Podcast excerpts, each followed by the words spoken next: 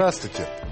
Я не знаю, помнит ли кто-нибудь из вас представителей демократической волны начала 80-х, вернее, конца 80-х и начала 90-х годов. Но если не помните, то я не удивлюсь, потому что, по сути дела, в активной политике из них не осталось почти никто. Ну, есть, но очень мало кто к ним можно вполне отнести а, такое куперовское выражение а, «последний из магикан». А, вот такой вот последний из магикан, гость моей передачи сегодня, это президент Чуварской республики а, Николай Васильевич Федоров. Добрый вечер. Добрый вечер. Вы себя чувствуете Чингашгуком в какой-то степени, нет? Вряд ли. Нет, да? Ну, хорошо. Значит, а позвольте некоторые, ну что ли, представления вас для наших э, зрителей, а вы скажете, правильно или неправильно. Значит, вы родились э, в День Победы, 9 мая 1958 года. Э, ваш дед Лазарь Федорович, купец, владелец двух магазинов и нескольких маленьких фабрик, значит, был сослан в Сибирь в 29 году вместе с супругой и исчез. Больше, так сказать, как-то ни о нем ничего не услышали вероятно, погиб. Его дети, два сына, были направлены в разные а, детдома. Старший Георгий погиб во время Великой Отечественной войны. Иван. Иван, простите. А младший, ваш э, отец, был очень тяжело ранен, даже считалось, что он погиб, но все-таки он вылез из этого дела и вернулся в свою родную деревню, э, которая называлась Чедина. Там женился, был потом отцом пятерых детей, среди них вы. Э, приучил детей к работе, вставали в 2-3 часа ночи, э, чтобы вести... Утра. Ну, 2-3 часа как? Или для утро, нас, или ночь, как для хотите. нас это было уже утро, ну, да. начинающее. Я тоже считаю, что утро, но мне говорят по-русски, надо говорить 2 часа ночи. Ну, Хорошо. Так я и говорю. Значит, вы должны были отвезти на Чебоксарский рынок разного рода э, ну, овощи и так далее с огорода. Э, и, э, вообще говоря, ваш отец в этом смысле был Э, очень деятельным человеком. С ним э, боролись руководители колхоза и района, видя в нем а, носителя классов, классово чуждой идеологии, а детей будто бы называли даже кулацкими выродками, в том числе и вас. А вы кончили школу с золотой медалью, поступили на юрфак Казанского университета, а, закончили его, потом уже дальше диссертацию защитили в Чувашском государственном университете, нет? нет в Институте государства и права Академии наук в Москве. В Москве. Вот. Э, в, с 85 по 89 год были старшим преподавателем кафедры научного коммунизма университета. Курсы советское право. Я преподавал советское право. А вы преподавали да. также и научный коммунизм или нет? Подрабатывал. Подрабатывали, да. хорошо. Вот, в 89 году вы были избраны в Верховный Совет СССР. А с июля 90 -го года вы министр юстиции Российской Федерации в 35 лет. Самый, 32 года. Да, самый молодой. А в 93-м подали в отставку, ну, из-за несогласия с политикой Ельцина. В декабре этого же года были избраны на пост президента Чувашской республики. Избирались вновь в 97-м, в 2001 и в 2005 президент Путин а, внес вашу фамилию на рассмотрение Госсовета, где вы были утверждены 69 голосами «за» при двух «против». Правильно? Примерно, да. Примерно, да. Кстати, вам хочется остаться на пятый срок? Вопрос для меня совсем не актуальный и, вообще-то говоря, даже не интересный. Почему же? Через... В 2010 году у вас этот вопрос возникнет.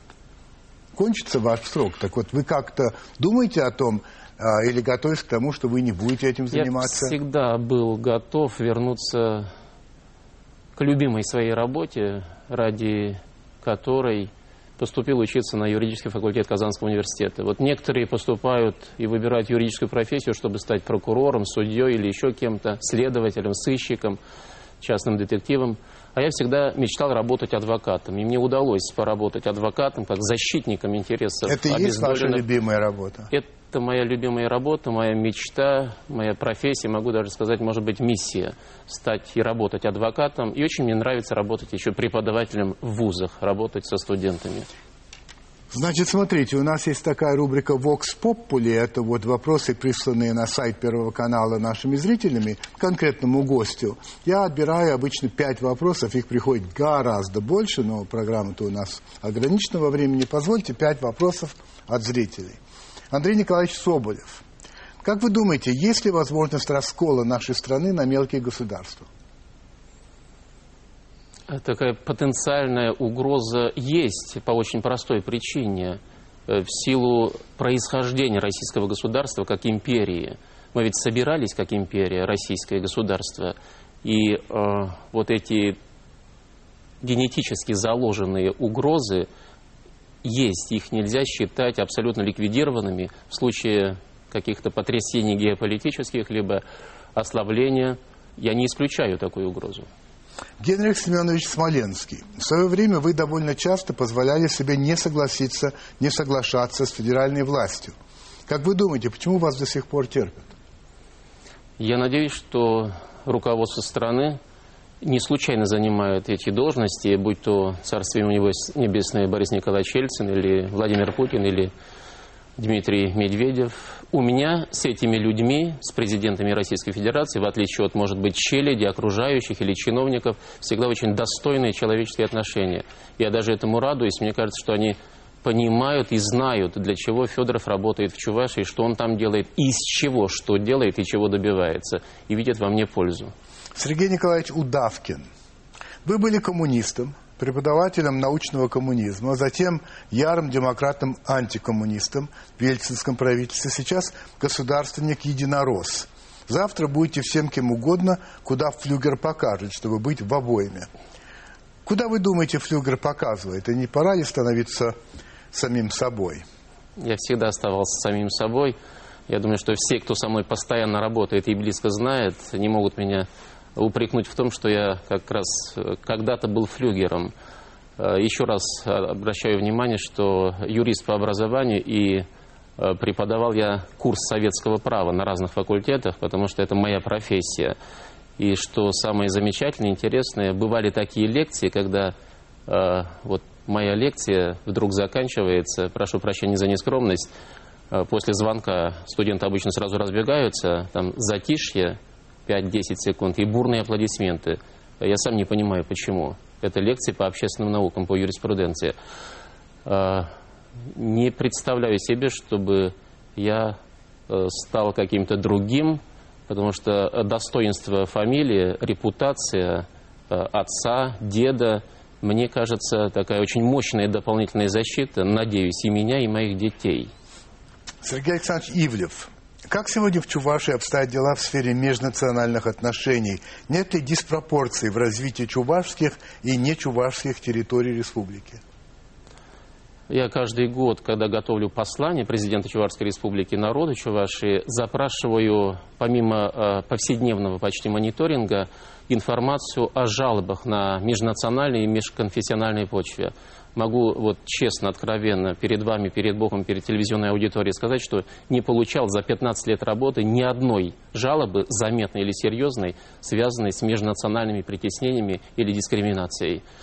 А если спросите, кто у меня министр э, или глава города, района, какой национальности, абсолютно точно, откровенно могу сказать, не знаю, потому что никогда не интересовался и не интересуюсь. Но ибо... вам же приходилось в начале вашей деятельности в качестве президента иметь дело с националистами, которые требовали вообще выхода Чуваши из состава а, в России и так далее. Имел дело, выходил на митинги националистов, когда приезжал из Москвы да. э, и боролся на митингах за победу на выборах президента Чувашской республики.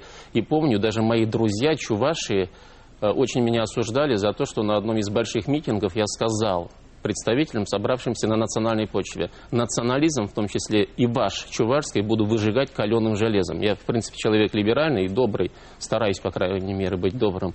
Но э, в условиях, когда побеждали националисты, их представитель чуть-чуть не стал президентом Чуваши, такой своего рода маленький гамсахурдия чувашский. Но э, зная, что такое национализм, поскольку мне приходилось работать в республиках Северного Кавказа и в военных конфликтах участвовать, я абсолютно искренне и честно говорил, что буду выжигать каленым железом, ибо потом, когда все это... Ну и выжигали? не пришлось, потому что достаточно было силы слова, аргументов и моей убежденности для того, чтобы Э, доказать, что это опасно. И я думаю, что женщины Чувашии, в том числе, мне помогли остановить националистов Чувашии. Они более чувствительные. Но пошли бы на крайний мер, если бы надо. Если бы была реальная, серьезная угроза начала, даже да. на простой бытовой почве э, крупных э, межнациональных волнений или потрясений, конечно, я бы принял самые жесткие меры. А, и последний вопрос. Вокс Попа. Виталий, подписывается человек. Что значит для вас ваша должность? Это возможность служить, служить э, без остатка, отдавая все то, что ты можешь отдать и хочешь отдать, и хочешь отдать, и должен отдать э, из того, что тебе Бог подарил, и родители дали. Это очень интересно, это очень увлекательно. Это дает очень мощную дополнительную подпитку энергии, и, между прочим, вот такого рода отношения служения дает и результаты. Если ты знаешь дело, вдохновенно трудишься, э, есть в тебе энергия и любишь свою родину. Это интересно. Бокспоп на этом закончился, теперь уже будут мои вопросы. Вот скажите, Николай Васильевич, года до 2000-го вы часто появлялись в средствах массовой информации. Потом как-то вас не стало, или стало очень мало. Э, почти не слышно и не видно. Вот есть причины какие-то? Я думаю, что они вам известны и всем известны. Эм, много изменилось в нашей стране. Была пора такая демократической волны и разгула демократии, если так можно сказать, очень разнонаправленных вещей. Потом э, кое-что начало меняться в стране, в том числе, если хотите, и атмосфера политическая. Э, многие институты демократические, средства массовой информации, поведение журналистов – политиков начало меняться. Не буду оценивать в лучшую сторону или в худшую сторону, в ту сторону, в которой развивалась страна. И тоже не хочу э, оценивать э, в правильном направлении или не в правильном, нравится мне это или не нравится. Э, не я нашел... потому что должность не позволяет. Неинтересно и не актуально рассуждать на эту тему. Хорошо. Мне интересно и актуально, Владимир Владимирович, сегодня э, добиваться максимальных результатов и быть полезным для моей родной Чувашии, для моих жителей, вне зависимости от национальности, кто он живет у меня в Чувашии, и быть э, полезным для Российской Федерации. Я претендую и на то, что опыт работы нашей в Чувашии в любой области, экономика, здравоохранение, культура, образование, интересно для президента России и полезно для президента России, для федеральной политики. В этом я вижу смысл своей сегодняшней работы и служения. Вы знаете, я был в Чувашии три раза, точнее сказать, в Чебоксарах три раза. И э, не подолгу, но достаточно, чтобы сказать, что я абсолютно разделяю мнение автора живого журнала в интернете, Артемия. Э, Лебедева. Он написал так. Потом доехали до Чебоксар. Под этим неприметным, прямо скажем, названием скрывается аномальный рай – Стриженные газоны, идиллические пасторали, фонтаны, чистые дороги, добрые люди. люди. Что угодно можно было ожидать в Чебоксарах, но только не то, что мы увидели. Рай, натурально, санаторий, а не город. Но я к этому добавлю, что нет ни одного населенного пункта, которому не была бы подведена автомобильная дорога, нормальная автомобильная дорога. Нет ни одного населенного пункта, в котором не было бы газа, за последние, по-моему, два года приблизительно создано 38 тысяч семейных э, бизнесов, небольших. 40 тысяч 200 А уже, уже теперь 40 тысяч да. 200. Ну, совершенно явный, Мало семейных предприятий. Явный успех. И при этом Чувашия а, не имеет э, полезных ископаемых. Ну, кроме песка, по-моему, там ничего нет. Там нет нефти, газа, металлов и прочее. Успехи-то на чем строятся? Ведь деньги для этого нужны. А деньги-то откуда брать? Нет, деньги не на первом месте на самом деле. Для того, чтобы управлять и заниматься бизнесом, в данном случае государственным бизнесом, надо прежде всего иметь хорошую квалификацию, хороший буду рассказывать не о нас, а о моем представлении об управлении. Да, да, да. Хорошую голову надо иметь. Надо э, иметь желание выкладываться полностью, выкладывая эти свои знания, добротные э, и добросовестные служения. И э, правильно определив приоритеты, как, например, у нас в Чувашии, Э, сейчас очень многие сожалеют, что нефтедоллары потрачены были не совсем туда или не теми темпами, как нужно было тратить на развитие российской общественной инфраструктуры. Мы вот, например, в 2005 году еще, как вы правильно отметили, закончили полную газификацию республики. В прошлом году закончили соединение всех населенных пунктов Чуварской республики дорогами с твердым покрытием. Мы создали более 500 модельных библиотек. Это библиотеки очень современные, европейские, интернетизированные. То есть там есть доступ в интернет. У нас в библиотеках пользователи теперь, не просто читатели. И все это вместе взято и позволило нам вот дороги, газ, библиотеки сохранить интерес к жизни в сельской местности и создать более 40 тысяч семейных предприятий. Значит, получается, что в небогатой Чувашии это вполне возможно, а в гораздо более богатых областях, несравненно более богатых, а ничего похожего нет. Вот объясните мне, а, вот как это получается? Может, ну, я не хочу даже гадать. На ваш взгляд. Мне кажется, это достаточно просто. Надо начинать с образования и воспитания, с обеспечения знаниями людей, которые работают с тобой, э, хорошими знаниями, современными знаниями, добротными знаниями, и заниматься э, воспитанием деятельной любви к родной земле, в том числе уборкой мусора. Вот все то, о чем сейчас я говорю, это не слова какого-то человека, который рассуждает о России. Это то, чем, в том числе президент Чуваши, занимался. Раньше занимался еще больше, но занимается и до сих пор повседневно. Уборкой мусора в городах и селах, обеспечением воспитания населения, что э, правильно, что неправильно, что такое алкоголизм и пьянство, сколько нужно заниматься спортом каждый день, как нужно делать утреннюю зарядку. Э, я, если хотите, вот как-то вы спрашивали, э, вопросы были, кем вы себя чувствуете? Нескромно звучит. Я сейчас понял, что я чувствую себя, поскольку родился и вырос в деревне, председателем колхоза. Председателем хорошего колхоза и хорошим председателем для меня, как для руководителя региона, есть дело до всего. Я отвечаю за все. И люди имеют право требовать от меня, как от председателя колхоза. Если такое понимание есть у председателя колхоза, если такое есть э, такая гармония между людьми и руководителем, тогда будет получаться лучше, чем в других колхозах, чем у других председателей колхозов. Я собирался позже вам задавать этот вопрос – а, но, тем не менее, вы сейчас сказали, что вы за все отвечаете. Вот смотрите, вы как-то заявили о том, что вы не согласны с тем взглядом, что президент России отвечает – за свет и тепло в поселке, за состояние подъездов наших домов и за прохудевшую крышу школы или коровника в колхозе «Путь к коммунизму». Нельзя так размывать ответственность и президента России, и гражданина России, если власть не рассматривает его исключительно как своего холопа. Иначе наше общество так и останется в плену византийских представлений и ожиданий от власти.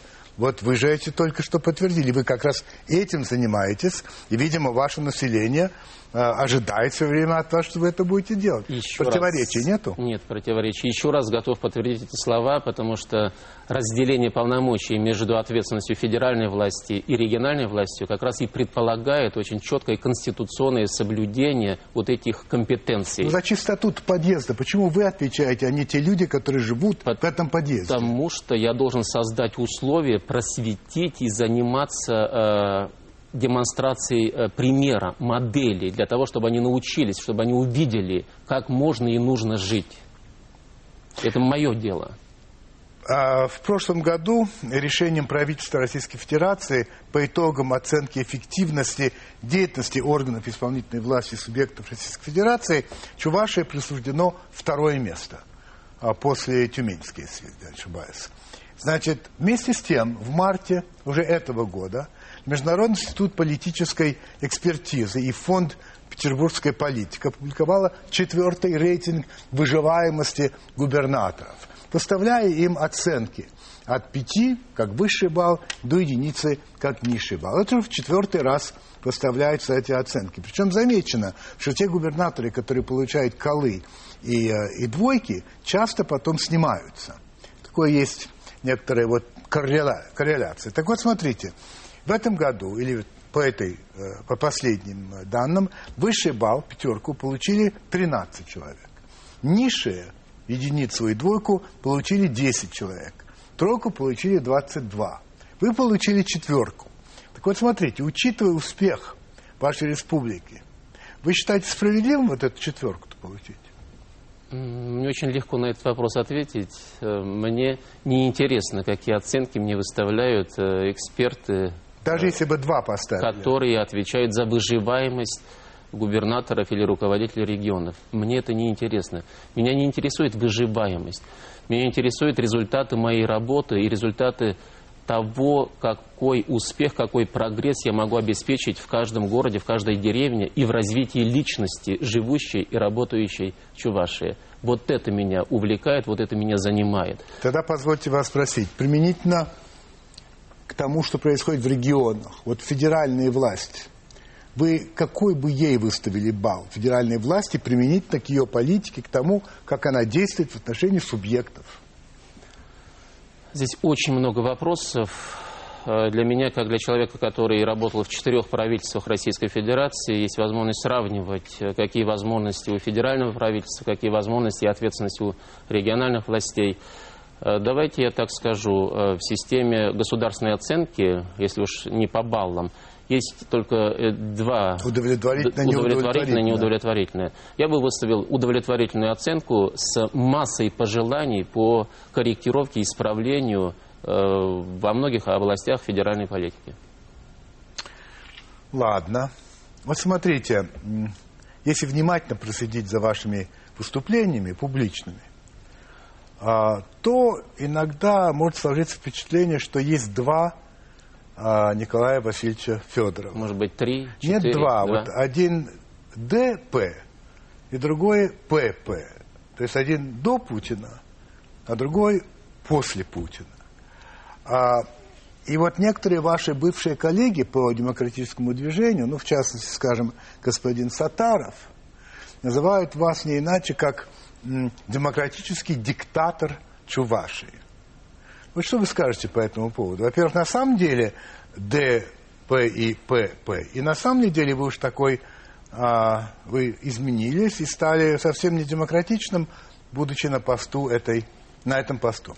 Очень интересный разговор, и ваши вопросы интересны, потому что я вижу, уважаемый Владимир Владимирович, в каких разных мирах мы с вами э, живем и работаем. Я вообще понятия не имею, что такое ДППП, а, а для вас это нет, я сейчас понял. А вы да, же вы понимаете... Мне, вы мне объяснили, что да, это хорошо. такое. Если вы не Но задумывались для нас, этим. для нашей работы совершенно неинтересно, для моей работы. И нет особой э, разницы, ДП или ПП. Э, что важно, важно, чтобы... Если ты остаешься ответственным за какой-то участок работы, преподавателем, адвокатом, руководителем Чувашии, ты должен добиваться максимальных результатов. Ты должен быть э, не просто хорошим, ты должен быть отличным специалистом, руководителем, адвокатом или э, президентом Чувашской республики в данном случае. Э, и э, если ты остаешься в этой должности, не уходишь в оппозицию и не превращаешься. Мне очень жаль, например, моих коллег, э, даже вот последних, там Бориса Немцова или там Гарри Каспарова или там Михаила Касьянова, которые ушли, э, и какая польза от них для народа. Они могли бы быть более полезными для своих маленьких территорий, э, для Нижегородской области или для какого-то, э, ну, любого там э, учреждения, которым бы они могли руководить и быть полезными для тысяч. А вы не считаете, что оппозиция как таковая всегда полезна для страны любой, что да, должна быть оппозиция? Конечно, обязательно. Я абсолютно уверен, вот в данном случае могу использовать термин абсолютно. Но для меня такая оппозиционная роль Э, которая для меня может быть уготована сегодня, неинтересна. Она мне лично неинтересна. Мне куда более, в тысячу раз интереснее приносить практическую пользу моему народу в должности президента Чувашии. И быть, кстати, интересным и для федеральной политики. Я думаю, что если вы опросите всех практически федеральных министров или даже руководителей страны, есть ли польза от работы Федорова в качестве президента Чувашии, убежден, что и Владимир Путин, и Дмитрий Медведев скажут «да» есть польза. Очень самоуверенные заявления, но я так говорю, потому что с ними э, общаюсь нередко. Например, Медведев у нас в Чувашии был четыре раза, Путин три раза. Николай Мало регионов, которые так интересны им. Сейчас у нас будет рекламная пауза, во время которой мы им позвоним и спросим. А вы подождите. Николай Васильевич, после расстрела парламента 3-4 октября 1993 года вы сказали вообще, что ставку надо делать не на политиков, а ну, на объективные ценности, вы сказали, ну, э, парламентаризм, конституционность и вот эти вот вещи. И потом вы сказали так, я вас цитирую, «Пока же должен констатировать, что все эти институты, которые находились в России в эмбриональном состоянии, за несколько дней уничтожены, а само общество в смысле формирования культуры этих институтов отброшено на десятилетия назад». Ну вот прошло с тех пор 15 лет – какой-то сдвиг есть, на ваш взгляд, в ту или иную сторону? Отброшено на десятилетия. Ну, куда как-то вернулись или все еще пребываем в этом состоянии? Надеюсь, что есть прогресс и общественный, и исторический, потому что Россия, в том числе и с помощью мировой конъюнктуры, Мы высокой цены, на нефть ну, сколько... сегодня стабильно относительно того, какие потрясения были в середине 90-х или в начале 90-х. Но прогресс весьма и весьма скудный, потому что этот прогресс, если мы хотим видеть объективный этот прогресс, он держится, конечно, на э, субъективном факторе, на роли личности э, в истории новейшей э, России. Э, и личности эти известны. Это роль Путина, его сила – личное умение убеждать партнеров внутри страны, за рубежом. И, конечно, с этой точки зрения говорить об объективном прогрессе и о том, что угрозы отпали для возможных э, потрясений или разрушений внутри российского государства, об этом говорить пока еще рано. Я сейчас задам вам неприятный вопрос, на самом деле, но я его не могу не задать. Вот смотрите, за год до вступления – ваше выступление в «Единую Россию», вы довольно остроумно заметили следующее. Бог создал три качества для человека – ум, честность и партийность. Но обладать можно только двумя. Поэтому, если ты обладаешь умом и честностью, остаешься беспартийным. Вступив в Единую Россию, вы какого качества лишились-то? Сказали? Мои слова я еще раз подтверждаю, но э, партии, они Владимир Владимирович, развиваются, и какие бы ни происходили наши э, эмоции в силу каких причин, э, в течение года в политике, да и вообще в жизни может многое меняться. Это на самом деле так. Если кто-то скажет, что так не бывает, не меняется, я с этим не могу согласиться ни как ученый, ни как практик. Э, по результатам выборов в парламент Чувашской республики – мы оказались достаточно сильными, потому что меня убедили возглавить э, парламентский список в Чувашской республике. И это было правильно. Если бы я не возглавил, то было бы то же самое, что было в середине 90-х годов. Парламент чувашский был коммунистический, президент Чуваши был не коммунистический. Я был президентом Чуваши. Конечно, работать и обеспечивать развитие Чуваши так, как нужно, было очень сложно и в таких условиях реального выбора в реальной политике, я бы очень хотел быть таким вот э, стерильным э, и вообще не считаться ни с какими реальностями политическими, а осуществлять экспериментально свои э, идеи. Это можно делать в условиях лабораторных. Можно ли сказать, что ваше вступление в Единую Россию обеспечило в значительной степени победу Единой России в вашем парламенте? Да, конечно. А, посмотрите на экран, пожалуйста. Сейчас мы увидим одну фотографию. Гражданское общество должно иметь институты, которые способны корректировать э, возможно, не очень удачную, либо недостаточно продуманную реформаторскую или экспериментальную политику. Потому что для всех очевидно, если проанализировать историю России, очень большие угрозы исходят именно от реформаторов, будь то большевики или необольшевики начала 90-х годов, или от неудачных экспериментаторов, которые также представляют большую угрозу для Российской Федерации, для российского общества. Мы никогда не достигнем никакого прогресса в развитии нашего родного общества, если у нас все время будут править люди, а не право и конституция. Надо все-таки нам добиться такого положения, чтобы в России правили не президенты, не губернаторы, даже если это Путин, Ельцин или еще кто-то, а чтобы правили право, суды и конституция Российской Федерации. Это сказано в 2000 году, 9 лет назад. Но вы же сами были реформатором. Вы же сами были среди тех, которые меняли страну. И вдруг вот такое жесткое э, заявление, что именно они опасны. Да, потому что я помню, почему я говорил, э, меня назвали э, реакционером. Реакционером, потому что я тогда выступил с позиции, что нужно все-таки очень осторожно относиться к изменению Совета Федерации, принципа формирования Совета Федерации, по э, появлению федеральных округов и так далее. И тогда представители власти сказали, что я вообще не реформатор, а реакционер. Ей мой ответ был такой. Если я реакционер, выступая за приоритет э, Конституции, стабильности и так далее, тогда непонятно, что такое реформатор. Я не хотел бы быть таким реформатором. Понятна логика или не очень? Абсолютно. Я, я против, мере, понимаю. Я против лабораторных поисков какой-то чистой идеи, Э, и осуществление или попытки загнать общество вот ваши представления, не ваши конкретно, например, в представлении Ленина или Сталина в счастливую жизнь. Я против такой реформаторской идеи, такого реформаторского подхода. Вот они оказались у власти, решили, что все должны быть счастливыми в одной казарме, в одном лагере. Вот такого рода интерпретация реформ или э, счастливого общества для меня неприемлемо. Вот вы говорите, что вы против. Я хочу вам напомнить э, историю тоже 2000 года, когда в декабре Совет Федерации одобрил э, закон э, о государственном гимне.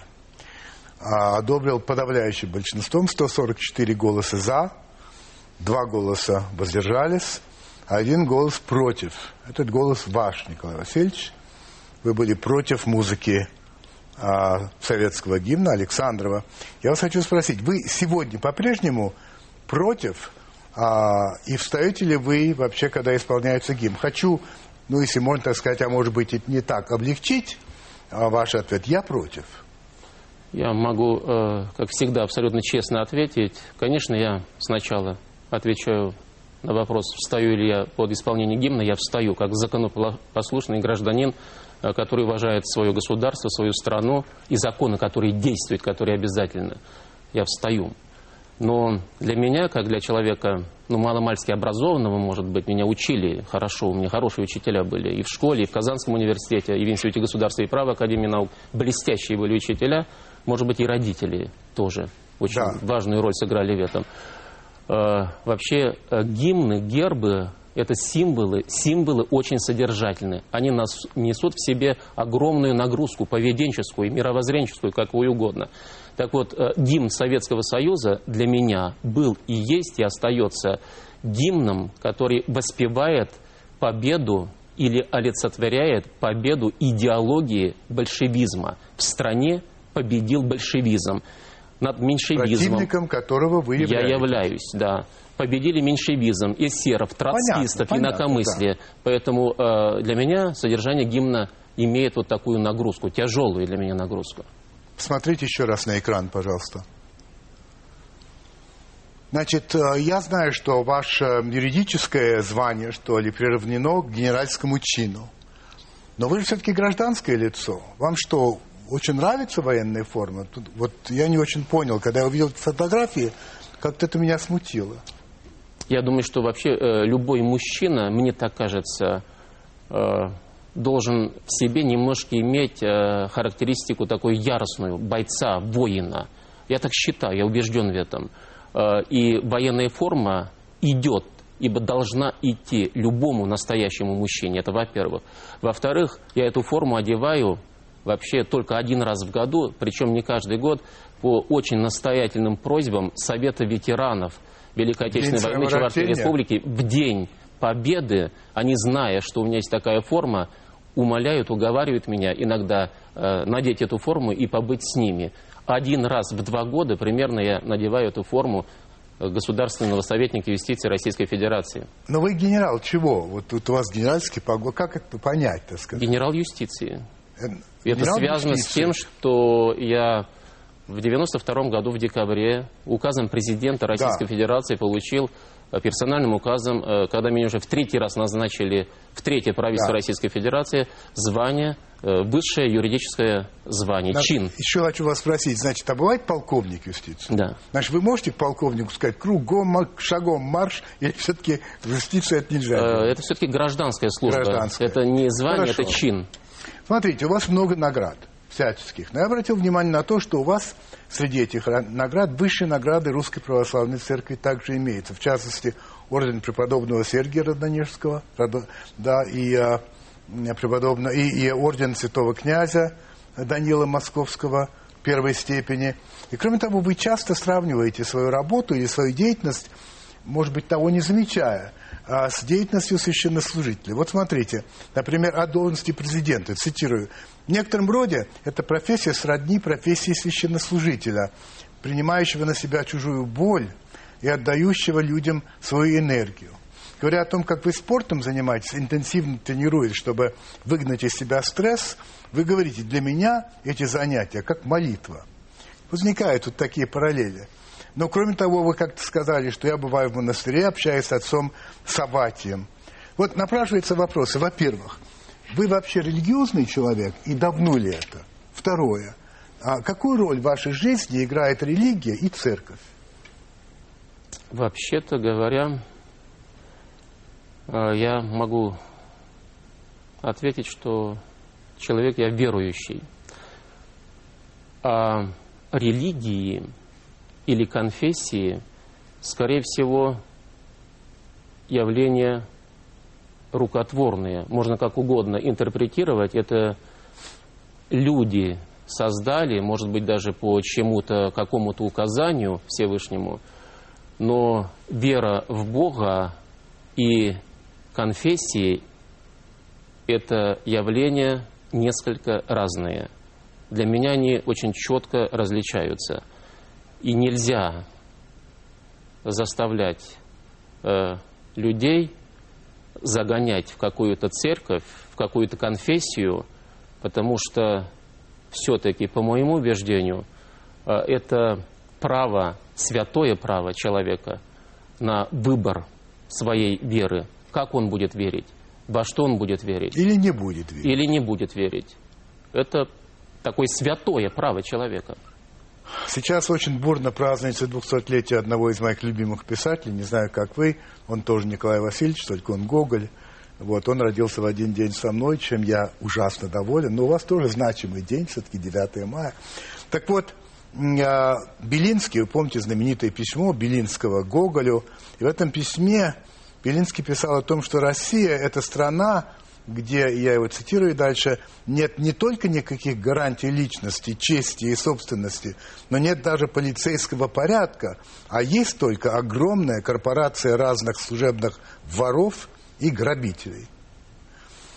Много ли изменилось-то с тех пор, как, Гоголь, как Белинский написал эти очень горькие слова – ну, мы стали чуть цивилизованнее. Мне вспоминаются слова другого, может быть, менее известного какого-то европейского философа, который говорил, что Франция – это абсолютная монархия, усмиряемая а, песнями, а, а Россия – это самодержавная монархия, которая усмиряется виселицами.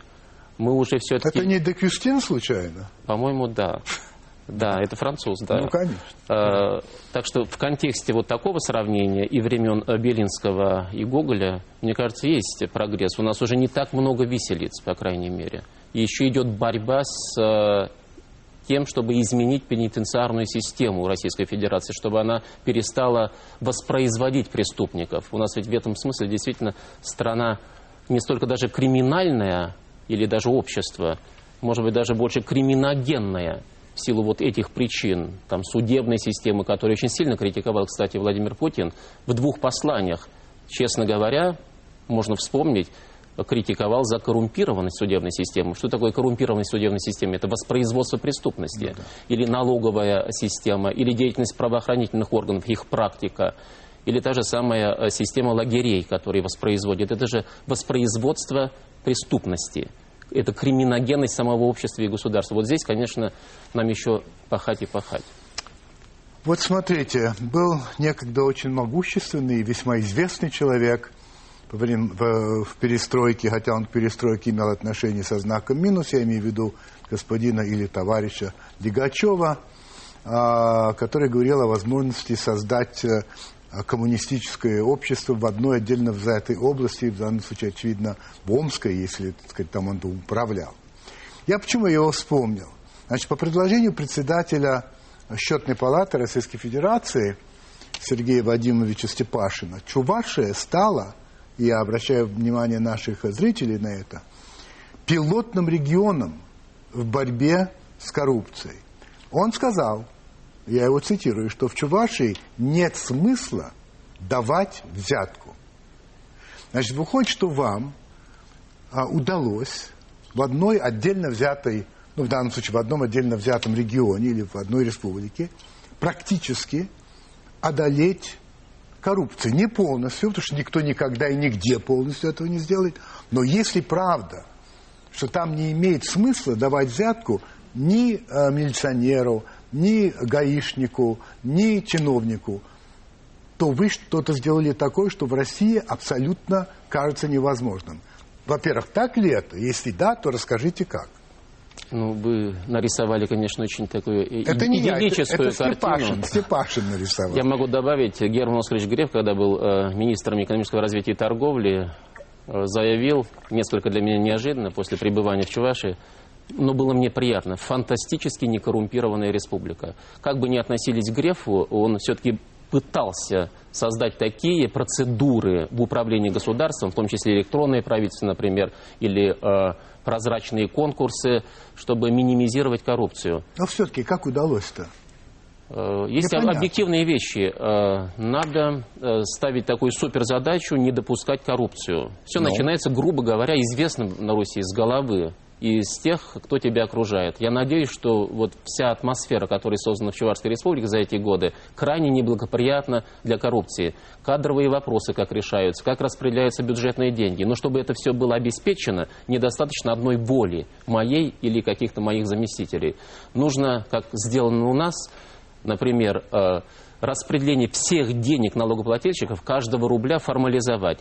У нас в Чувашии нет нужды стоять в кабинете или в приемной у министра финансов или у меня, потому что все деньги каждый день с утра до вечера, как расходятся деньги налогоплательщиков, они видны по э, нашему сайту, по электронному правительству нашему, э, потому что все распределяется по очень подробно формализованным критериям. А как они должны распределяться? Все эти вопросы обсуждаются публично, через э, десятки законов, э, которые приняты парламентом Чувашской Республики. То есть есть объективные предпосылки, которые э, делают нашу систему самой прозрачной. Знаете, я заметил удивительную вещь. Я же у вас, как вы же, мы встречались с вами не раз. Я пару раз с вами ездил в вашей машине. Я обратил внимание на то, что нет сопровождения. Нет сопровождения. Это как? Это специально для меня вряд ли бы делали. Да. Вот как, как вы это объясняете? Ведь, в общем, у нас, я уж не говорю там высшие чины, но губернатор, я во многих регионах бывал, там и, и мигалки, и маячки, и милиция, а здесь ничего. Это как? Никакой нужды нет, потому что если э, ты боишься чего-то, и для этого нужно сопровождение, мне кажется, от сопровождения даже еще больше угроз – но если ты не боишься никого, а ты боишься, когда ты э, обязан кому-то, когда ты чего-то не сделал, когда должен был сделать, или берешь взятки, э, это тоже предмет, да, для того, чтобы бояться. Но можете ли вы мне сказать, что если я или там кто-то, ну не я, там рядовой какой-то человек, неузнаваемый по лицу, э, в Чебоксарах или где-то в Чувашии нарушит правила э, движения, его остановит, так сказать, гаишник или ДПС – что он не сунет взятку или тот не возьмет, это вот что, это как? К сожалению, я не могу гарантировать, что э, никто не решится на то, чтобы э, получить взятку или дать взятку в Чувашской республике. Но однажды мне один американец, который приехал на машине, мой знакомый, он из Москвы приехал, э, и по всей дороге из Москвы до Чувашии с теми гаишниками, которые его останавливали, рассчитывался деньгами. Вот в Чувашию заехал, тоже остановили его. Он тоже предложил деньги. Я, цитата из рассказа в моем кабинете, как только он ко мне зашел. Э, и тот категорически отказался и как-то очень надулся на него. Э, он говорит, почему? Я же всем давал и все брали. И он ответил, а вы теперь уже в Чувашии находитесь. Это простой какой-то рядовой гаишник именно так ответил американцу, который ехал на машине. Мне было очень приятно, честно признаюсь. Вы не забывайте, что вы в Чувашии находитесь. Да. Вы знаете, хочу вам задать вопрос. Э, меня несколько удивило даже вот ваше высказывание, резкое, э, по поводу средств массовой информации. Я натолкнулся на него случайно совершенно. Вот сегодня центральную, но нерезультативную и даже деструктивную роль играют средства массовой информации, в первую очередь электронные. СМИ, к несчастью, создают множество ложных кумиров и ценностей, применяя современные пиар-технологии, направленные на воспитание человека-потребителя. Значит, вы туда же, во всех бедах виновато телевидение. Нет. Ну так получается. Ни в коем случае. Э, думаю, что это был отклик на те сюжеты, те программы, те фильмы, которые встречаются на телевидении. Могу, наверное, не то что говориться, если э, вы этот сюжет поняли так, как будто бы я абсолютно отвергаю роль средств массовой информации как позитивного фактора, то это вы меня неправильно поняли. Я за цензуру. убежденный сторонник того, что слова не мои, ну, хорошо нам известные. Э, пресса, свободная пресса – зло тоже может быть. Но в любом случае это меньшее зло, чем отсутствие свободной прессы. Я против цензуры. Вас удовлетворяет уровень свободы прессы сегодня в России? Да, нет. Нет. Марсель Пруст, ваш добрый знакомый, хотел бы вам задать несколько вопросов в конце программы. Вопрос первый. Когда и где вы были более всего счастливы? Я думаю, что это удивительное состояние, когда в годы аспирантуры э, я жил в Москве, супруга в Костроме родила сына. Вот в моей жизни я вечером позвонил из общежития, где жил, тете Соня из Костромы, привет, если так можно. Конечно, можно. А, и она мне сказала, что сын родился, что Света родила. Я говорю, кто? Сын родился. И я всю ночь не спал, потому что не было ни на чем было добираться. Потом через Ярославль, Кострому я добрался. Это, это, это непередаваемое, немыслимое состояние. Потом была дочь, но тоже, ну, первый, первый первенец, это из первенец. А счастье вообще для вас это что? Счастье. По-моему, это очень просто в некотором смысле э, и очень сложно. Формально можно ответить, это гармония э, между твоим миром и окружающей средой, гармония внутри тебя. Так, а несчастье? Несчастье – это когда людям вокруг очень плохо, и ты не можешь им помочь. Какое слово или выражение вы час, слишком часто употребляете? Есть такое? Любовь. В каких случаях вы лжете? Я не допускаю, что я лгу и имею право на ложь. Что бы вы изменили в себе? Изменили бы в себе, если бы могли? Не знаю. Из того, что вам принадлежит, чем вы больше всего дорожите? Ну, вряд ли это мне принадлежит, но э, то, что есть любимые люди, семья, дети, наверное, так. О чем вы больше всего сожалеете?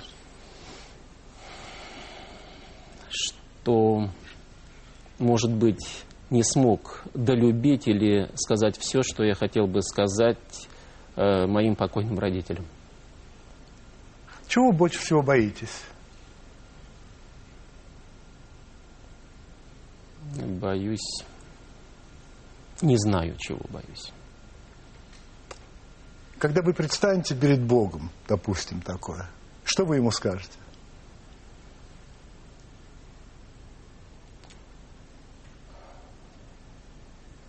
Снова боюсь, что не знаю пока. Не знаю, что могу сказать. Николай Васильевич Федоров.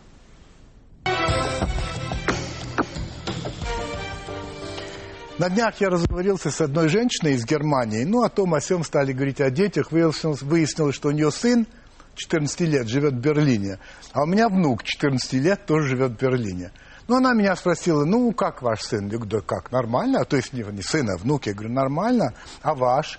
Говорит, ой, вы знаете, мне пришлось познакомиться с полицией из-за моего сына.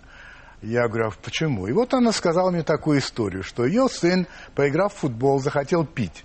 А, зашел в магазин, взял бутылку воды, хотел еще взять бутылку этого энергетика, но у него денег не хватило. Поэтому он эту бутылку спрятал в спортивную сумку, взял бутылку воды, пошел в кассу. Ну, а там, значит, его ждал соответствующий человек, который все увидел на мониторе, и, и сказал, ну-ка, идем со мной, и повел его в кабинет.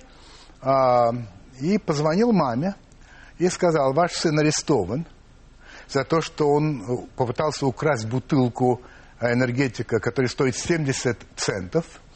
А, я вызываю полицию, и полиция его заберет и вам а, позвонит. Действительно, полиция очень скоро позвонила, очень вежливо сказала, что ваш сын у нас в таком-то отделении, а, приезжайте. Она приехала с мужем, мужем, ну и полицейский сказал, вот, пожалуйста, забирайте, вообще нехорошо, это не конец истории, вас вызовут в прокуратуру, я вам его сдаю. Вот протокол, который он, он подписал, почитайте, да, все правильно, пожалуйста. Через два дня вызвала прокуратура. Принимала их женщина, такая очень вежливая, но очень-очень строгая. И вообще разговаривала только с мальчиком. С родителями вообще не говорила. Она его расспросила, а, где он занимается, в какой школе, чем он увлекается, а, какая, какая обстановка дома, как отношения с мамой, с папой, единственный ли он ребенок, а, во что он любит играть, какие у него есть увлечения. Потом спросила, а как ты оцениваешь вот свой поступок? Все это он, значит, ответил. В нам вначале она ему сказала, ты можешь вообще ничего не говорить, а можешь врать. Твое право. Ну, он, конечно, все говорил. Все это она тщательно записала, вплоть до междометий. На, почитай внимательнейшим образом. Он прочитал, подпишись, и все правильно. Он подписал. Но он ему сказал, знаешь что, значит, вот этот протокол я ему не дам ход. А, потому что я вижу, что ты искренне раскаиваешься, ты переживаешь. Но он будет лежать у нас. И вот если на тебя поступит хоть какой-то еще, какая-то жалоба, ну то, что ты хотел без билета проехать в автобусе, даже такая, если это поступит, то это будет передано дальше в прокуратуру, и это будет у тебя записано в твоем личном деле, который будет затребован, когда ты захочешь поступить в институт или на работу. Имей это в виду. Это всю жизнь будет тебя сопровождать. А теперь иди домой. Вы знаете, я потом подумал, вот почему в Германии-то так мало воруют. Занимаются этим вот с такого возраста. Еще пришла в голову такая мысль. А вдруг эта история покажется интересной каким-нибудь нашим законодателям или представителям правоохранительных органов? А? Вот такая история.